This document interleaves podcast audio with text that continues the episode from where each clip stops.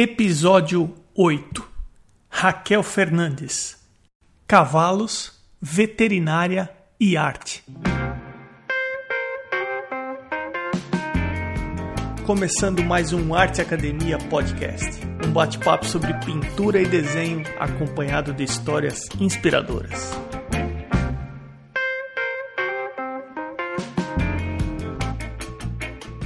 Como vão as coisas? Tudo bem por aí? Quero começar o episódio de hoje comentando sobre algumas formas bem simples de ajudar o podcast. Uma delas é deixando um review onde quer que você esteja ouvindo. O review ajuda o podcast a ser ranqueado e com isso ser encontrado quando se pesquisa por podcasts de arte. Se o podcast vem compartilhando informações que você considera úteis, ou se você vem aprendendo com as entrevistas e descobrindo novos e bons artistas, você pode participar da campanha do podcast no site Apoia-se ou apoia.se. O link você encontra no site arteacademia.com.br. Outra forma simples de ajudar o podcast é indicando alguém que você considera interessante para uma entrevista. Essa pessoa pode ser você mesmo ou aquele artista que você acompanha faz tempo e acho que daria uma boa entrevista. Visitando o site você encontra também um link para o grupo fechado do Arte Academia no Facebook. Vale a pena participar. Agora, se nenhuma dessas opções te motivou a fazer uma visitinha no site, quem sabe então seu comentário que você pode baixar gratuitamente um PDF de 16 páginas sobre luz e sombra o endereço é www.arteacademia.com.br. O bate-papo hoje é com a Raquel Fernandes. Raquel, obrigado por separar um tempinho para esse bate-papo e seja bem-vinda ao podcast. Obrigada, obrigada pela oportunidade também de mostrar um pouquinho aqui do meu trabalho e minha vida. Você pode começar falando um pouco da tua história, da tua formação? Então, é, eu falo que eu sou a louca dos cavalos, né? Eu sempre ditei minha vida em cima dos cavalos e fiz veterinária para trabalhar com cavalos. Era meu sonho trabalhar com cavalos. Então, eu formei em veterinária em 2005, trabalhei com cavalos até 2009, 2013, desculpa. E aí já pintava, já desenhava principalmente desde criança, mas nunca pensando profissionalmente nisso. Mas em 2013 eu resolvi deixar a veterinária para pintar cavalos. A tua família tem um histórico de criação de cavalo ou isso surgiu assim só com você? Não, a gente tem, a família tem uma fazenda no interior de Minas. E eu sempre fui na fazenda com meu avô. Meu bisavô era tropeiro ali na região do, dos Sertões, ali de Cordesburgo, Curvelo, Diamantina. E eles tinham contato com cavalo, mas não era criador, era cavalo de trabalho, cavalo na fazenda. E eu falo, não sei de onde veio, o pessoal lá em casa, todo mundo gosta de cavalo, mas a única que resolveu viver disso mesmo, de querer trabalhar com cavalo, fui eu, na família. Continuo sendo a única. O resto só gosta mesmo, mas não, não como meio de vida. Né? Então, você começou fazendo veterinária, aí você falou que em 2013 você. Em 2013 eu, eu parei com a veterinária. Eu já estava. A profissão tem seus percalços, eu estava meio cansada da profissão, já pensando em fazer outras coisas, pensando até em fazer concurso mesmo. E aí, uns amigos que já conheciam meu trabalho, já fazia um ou dois quadros por ano, assim, para algumas pessoas conhecidas. Aí, um, uns amigos começou a me incentivar muito. Ele tinha ido numa feira na Alemanha de cavalos e falou: Nossa, eu vi um monte de artista lá, pinta igual você, eu acho que você pinta igual eles, vamos, tem que mostrar, você vai viver disso. Eu falei: Não, cara, que isso? isso não, não, ninguém vive de pintar cavalo no Brasil e tal. Aí ele me abriu um espaço no stand dele durante a exposição do Magalardo Machador, aqui em Belo Horizonte. E eu fui, levei alguns quadros, preparei alguns quadros, levei, e nessa exposição o retorno foi bem legal, assim, o pessoal gostou muito, vendi alguns quadros, saí de lá com, com encomendas, e aí deu aquele start, de, poxa, dá para viver disso, dá para trabalhar disso, pode ser legal, e resolvi chutar o balde mesmo. Você não tem nenhum artista na sua família? Assim, meu pai pintava quando novo, mas nunca levou como profissão mesmo, não. Eu lembro, assim, eu até tenho algumas coisas dele aqui em casa, mas nunca foi como profissão, não. Uma tia minha chegou a fazer belas artes, uma irmã da minha mãe, mas também não chegou a trabalhar na área. Então, artista na família mesmo, que, que viveu disso, que chegou a viver da arte mesmo, não tem ninguém, não. Sempre, a gente sempre foi levada a museu, a gente conhecia artistas. Minha avó gostava muito de quadro, ela pintava também, mas não chegou, acho que não chegou a vender. Tinha muita coisa dela em casa, tinha muito pôster de, de grandes artistas em casa, então o contato com a arte sempre, sempre existiu. Mas a, o ser artista profissionalmente, isso meio que novidade. Você contou que a sua família tem fazenda e cavalo sempre teve presente na sua infância, com passeios com seu avô. Quando uhum. você trabalhava com veterinária, você também se dedicava aos cavalos ou era geral? Não, 100% cavalo. Comecei trabalhando na clínica, só com clínica de equinos. Trabalhei muito com esporte também. E num certo momento eu migrei para reprodução de equinos também. E, mas nunca trabalhei com outra espécie não, sempre cavalo. Cheguei a ter escolinha de equitação também, montava, mas no, no, no final eu estava trabalhando só com, com reprodução mesmo, transferência de embriões, essas coisas. Eu dei uma olhada no, no seu Instagram e tem um ou outro, talvez um cachorro, uhum. tal, talvez um bezerro, um gado, alguma coisa, mas assim, 99% Sim. é cavalo, né? É, é. é. Então, eu até assim, faço outras coisas, mas eu acabo não postando, porque como minha prioridade é cavalo, às vezes aparece alguma coisa para fazer diferente, mas ah, não, não quero mostrar que eu faço muito isso não. Porque assim, olha, eu, o que eu estava tentando entender aqui com os meus botões é o seguinte: o caminho natural é a pessoa estudar artes ou começar a praticar uhum. artes desde criança, naturalmente ela desenvolve, e aí uhum. escolher um tema para se aprofundar para desenvolver a, a voz interna ou aquilo que ela quer realmente se expressar, quer realmente pintar. E o engraçado é que você uhum. vem de um caminho oposto, que você já veio meio que com o tema definido. Sim. Para aí aplicar a arte. Isso é, não é muito comum. Cavalo é a minha paixão. Desde, desde novinha eu me vejo desenhando cavalo e falando minha vida sendo só cavalo. E aí foi natural, porque na faculdade, eu, assim, antes da faculdade eu até pintava outras coisas, desenhava outras coisas. Quando chegou na faculdade veterinária, eu meio que parei de desenhar, parei de tudo. E aí fui voltando, fazendo camisetas, algumas coisas, e como meu contato era muito com o pessoal do cavalo, eu fazia muito cavalo. E fazia cavalos para porque eu gostava, para dar de presente. Então, o cavalo sempre teve muito presente na minha vida. E eu nunca quis fazer outra coisa também. Então, às vezes, desde 2013 em diante, que eu comecei a fazer algum curso de arte, tentar aprimorar as técnicas, essas coisas, o pessoal sempre fala para eu fazer outras coisas, eu fico meio que fugindo. Eu, não, não quero, vou fazer cavalo. Mas é uma coisa meio estranha mesmo. Mas é o que eu gosto, é o que me, me move minha vida mesmo. É não só o pintar cavalo, mas falar de cavalo e outras coisas, assim. É uma doença mesmo, não sei.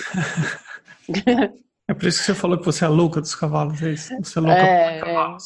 Eu falo, a minha questão de vida é essa. Todo mundo me pergunta, mas por que cavalos? Eu não sei. É cavalo, eu gosto. Não, não tem muita explicação. Assim. E aí você fez a primeira exposição. Você falou, pode ser que, que eu consiga ganhar um dinheiro ou fazer um dinheiro aqui. E como que isso desenvolveu para hoje em dia? Você fez a primeira exposição, a partir daí, então, como é que você... É, não, não foi bem uma exposição, né? Esse meu amigo, ele tinha um, uma loja de medicamentos, de veterinários, e ele tinha um espaço do, na exposição do, da raça Mangalarga Machador aqui em Belo Horizonte, e eu usei o espaço dele, decorei o espaço dele com meus quadros. Foi essa meio que a exposição, não foi uma exposição de quadros, eu só decorei o espaço mas teve uma visibilidade. Eu nunca tive uma exposição minha mesmo. Eu participei de uma coletiva só até hoje, como exposição de arte mesmo. O resto do meu trabalho é todo mostrado via rede social e eventos de equinos, eventos de pismo, eventos de exposições de raça, em qualquer evento de equino que eu vá, que eu consiga ir. Quando eu disse exposição, é assim, você estava expondo os seus trabalhos, não aquela Sim. exposição na maneira formal mesmo, ah, né, tá. propriamente dita, mas uhum. assim, você estava mostrando os seus trabalhos e você teve uma Sim. primeira mostragem e você percebeu uma certa aceitação. E aí, qual foi, a, uhum. qual foi a segunda etapa? Você lembra disso aí? Então, eu comecei a investir um pouco mais em rede social, fazendo página do Facebook, e um pouco, pouco tempo depois, né, Instagram, o Facebook veio antes. E uma coisa que a veterinária me ajudou muito foi conhecer os, tantos meios de comunicação dentro da área de, de cavalos, né, de criadores e tudo mais, como conhecer os próprios criadores. Então, eu, eu comecei a ter acesso aos lugares. Então, ah, tinha um encontro de veterinário nacional, um laboratório que eu conhecia, o diretor sorteou um quadro meu lá, isso me deu visibilidade para mostrar um pouco mais.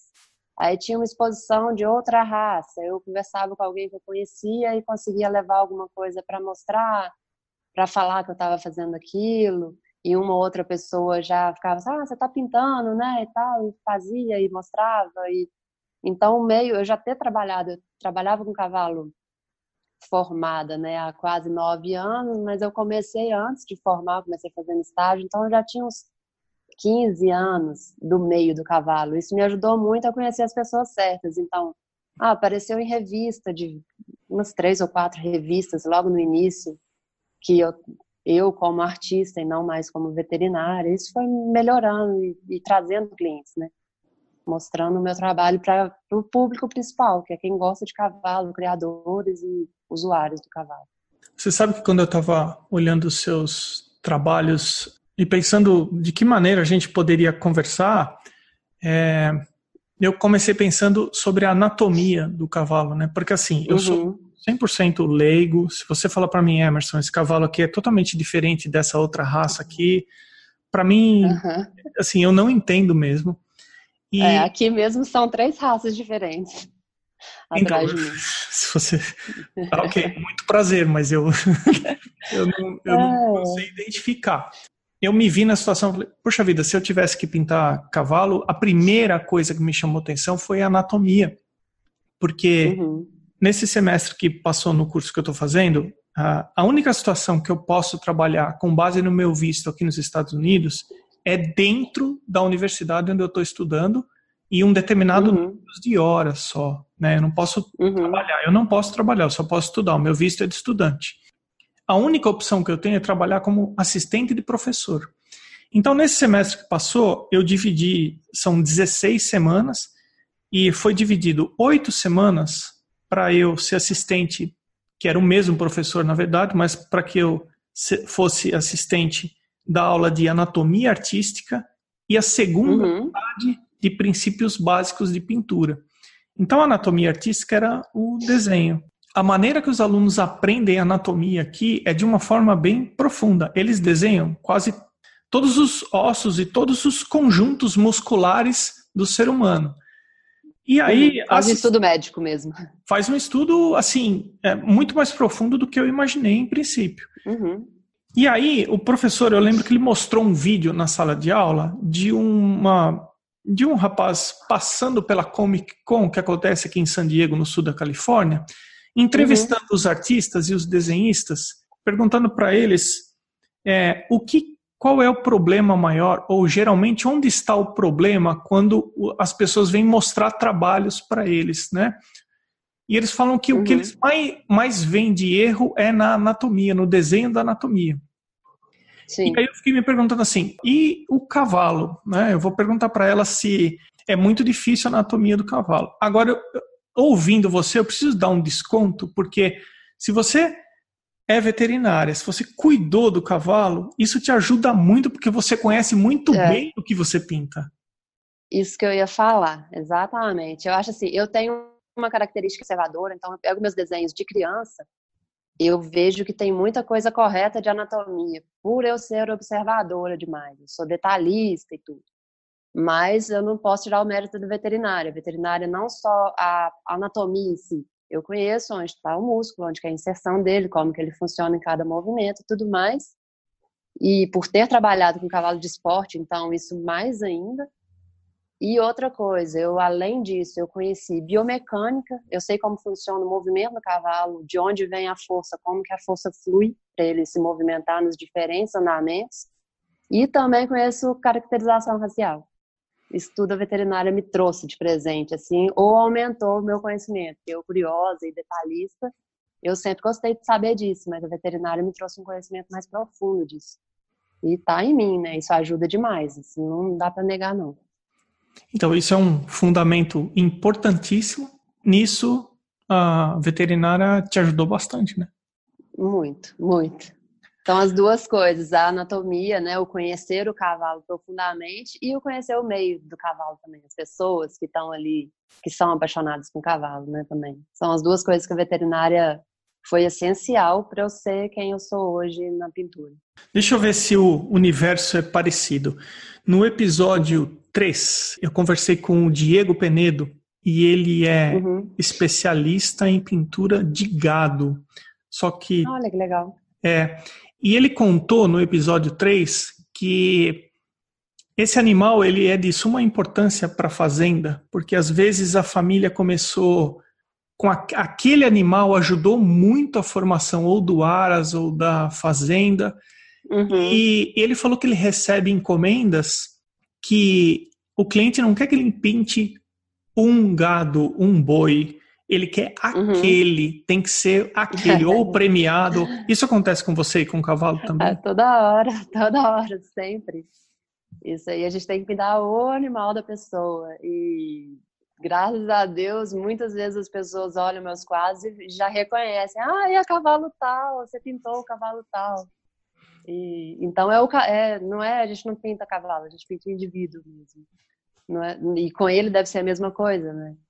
É, ele, ele comentou exatamente é. isso, né? Ele, ele percebe o quanto é importante aquele animal, ou para uma família, uhum. ou para toda uma fazenda, ou ah, e, e, como que é a divisão? Você, uh, esse é o maior volume de trabalho que você tem? Você recebe mais encomendas?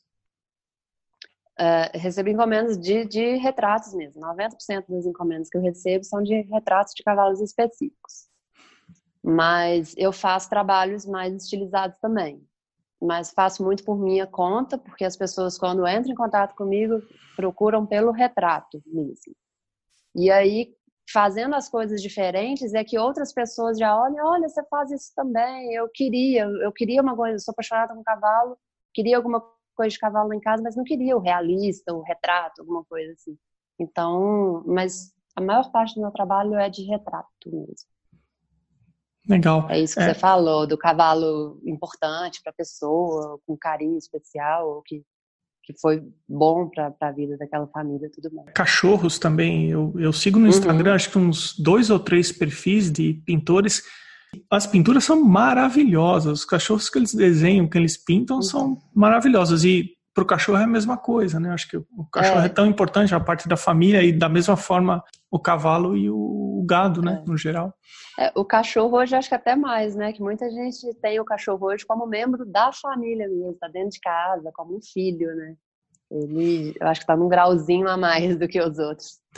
Ô, Raquel, vamos conversar um pouco sobre a técnica que você usa. Quando você deixou a veterinária e partiu para a arte, você se especializou? Você fez algum tipo de curso? Você tem algum tipo de mentor? Ou como que você foi evoluindo tecnicamente?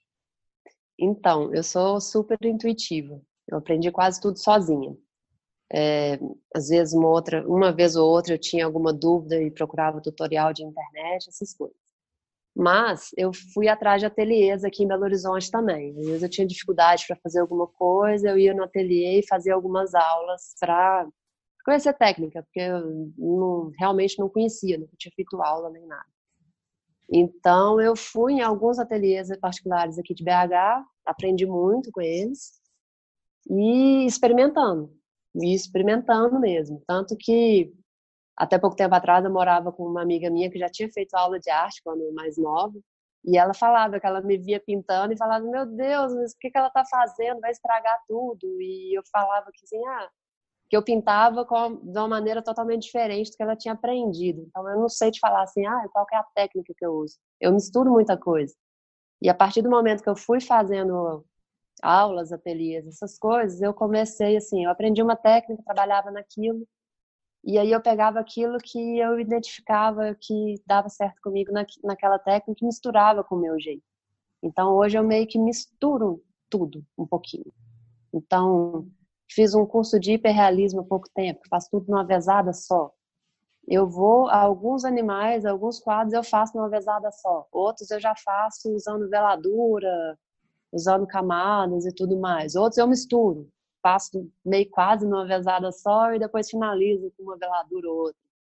Então eu sou meio que intuitiva mesmo.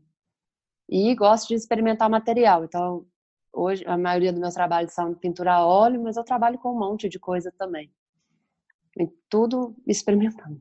Qual que é geralmente o tamanho das suas telas? O que, é, o que mais sai, não tem, eu não tenho um padrão, não. Eu vou de acordo com o cliente que o cliente quer, o que ele precisa. Mas a maioria está ali entre 60 por 80 e 80 por 1. A maioria, assim. Não são quadros muito pequenos, mas também não são muito grandes. Mas já trabalhei com coisas maiores também, tipo, já fiz mural em parede, trabalhos bem maiores também. E o, quando você fala retrato do cavalo, Estou imaginando que é até um pouquinho para baixo do pescoço. Ele funciona da mesma maneira que a gente, o retrato, quando você fala, ou é a maioria não, corpo não, inteiro? Não. não, varia, vai, vai de tudo. Mas muitos são de corpo inteiro. Principalmente, assim, as raças, então, que valorizam muito o movimento do animal, aí que quer o corpo inteiro mesmo quando você vê esses dois aqui são árabes. O árabe ele é muito posudo, né? Então muitas vezes não, não, não necessariamente tem o corpo todo. A cabeça, a posição de cabeça, o olhar, sim, ele é muito mais importante para mostrar a raça do que só o movimento. Uhum. Outros animais, como o mangalarga machador, que no próprio nome tem o marchador, né, que é a marcha, o andamento dele, então as pessoas querem mostrar o movimento. Então a maioria é corpo inteiro. Aí vai variando. O retrato que eu falo é a fotografia, igualzinho o cavalo lá. E eles te mandam foto? Eles me mandam foto. E como que funciona isso? Porque às vezes chegam umas fotos que a qualidade para fazer para fazer a pintura, digamos, não é a, a melhor. É. A veterinária me ajudou. eu olho a qualidade não tá boa, mas eu conheço conheço o tom da pelagem, conheço o movimento que aquele animal está fazendo, onde que mais ou menos que teria uma sombra ou outra. Mas é cada coisa, tem muitas vezes. Graças a Deus, tem muita gente que me manda fotos boas, de fotógrafos até que eu conheço. A gente sempre troca uma ideia. E, mas vem muita coisa complicada de trabalhar assim.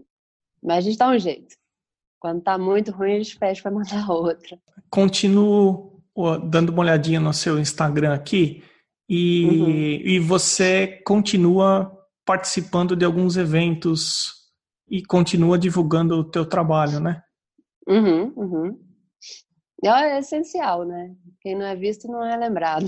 Eu sempre procuro estar em eventos equestres, cada vez diversificando mais o tipo de evento equestre e venho procurar também ter coisas novas para mostrar. Então, é, eu pego meus trabalhos de criação própria, eu faço alguns produtos, ultimamente eu tenho feito muita caneca com eles, que aí é uma, uma forma das pessoas adquirirem alguma coisa minha com o meu nome, mas de forma bem acessível, né?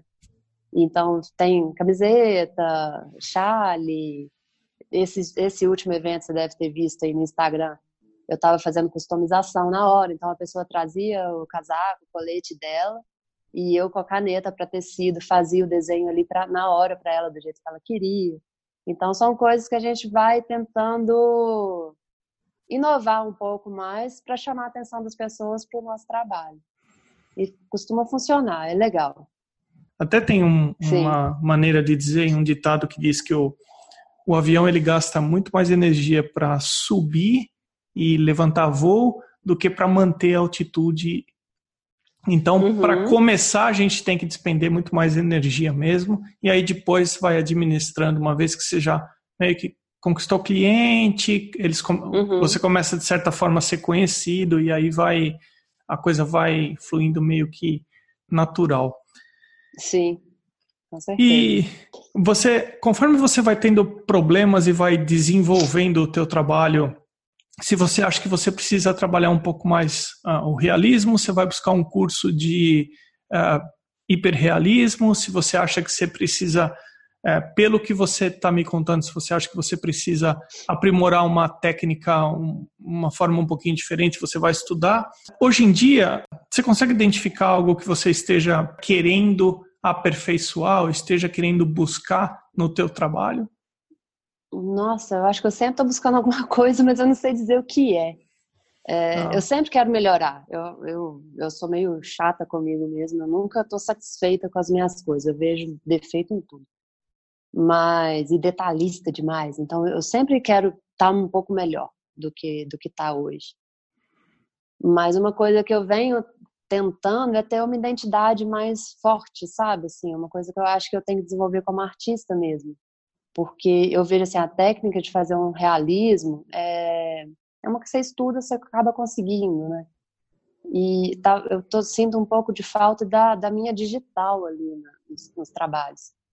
É, de um tempo para cá eu vejo que isso vem melhorado, com o tempo meus, as pessoas olham e começam a reconhecer que aquele quadro é meu e não de outra pessoa, mas eu quero mais isso. É, é o principal hoje é essa, é descobrir qual que é essa minha digital no, nos meus quadros, seja no trabalho realista, seja no trabalho mais estilizado. Quanto tempo que você está pintando? Profissionalmente desde 2013, então seis anos. Uns seis é, vai fazer anos. seis anos. É, vai fazer seis anos. Eu, eu defini que eu ia largar a veterinária foi em agosto para setembro de 2013. Então vai fazer três, seis anos agora. Igual você, você vê os grandes artistas assim, você vê vários estilos de pintura deles, mas você sabe, pô, aquilo é, é um Van Gogh, é um Picasso, é um Dali. Você reconhece. Vai ser a modéstia, né? Querendo comparar com isso. Mas... Não, não, mas é tem, você tem todo o direito ideia, de se comparar a quem você quiser, pô, mas. É, exatamente. Não, mas não comparando, é só para exemplificar o que eu estou querendo dizer, assim, né? De, de ter uma identidade mesmo, de, de, de ser uma coisa mais pessoal minha, e não só observar uma fotografia e conseguir fazer muito parecido.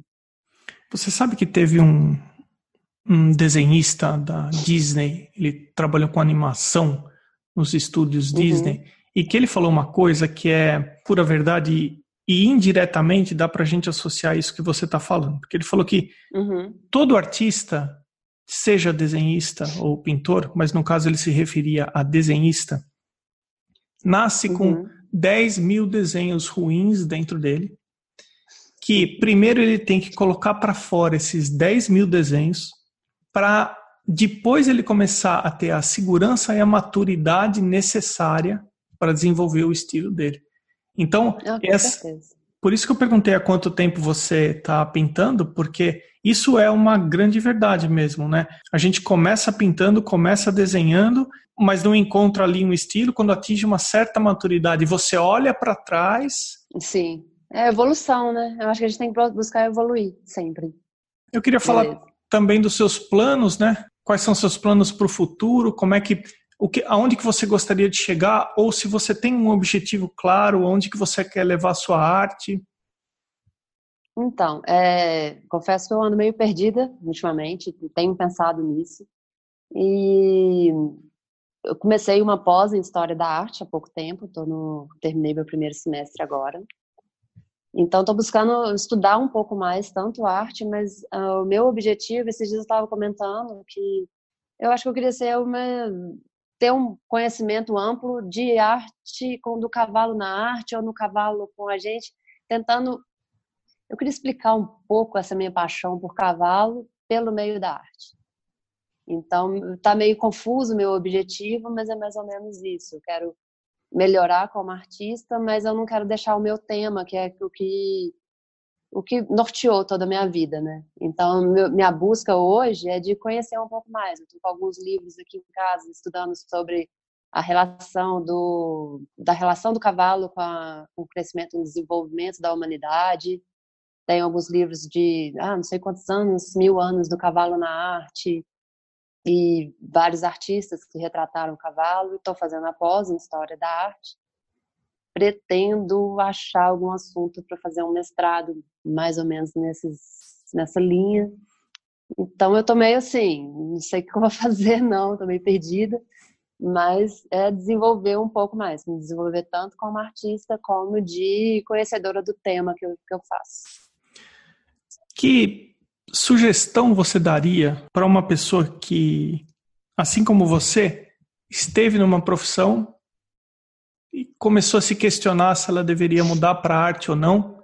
Para a pessoa uhum. que ainda não fez essa mudança, o que, que você falaria com base na tua experiência? Ah, a primeira coragem, né? A gente tem muito medo do, do desconhecido.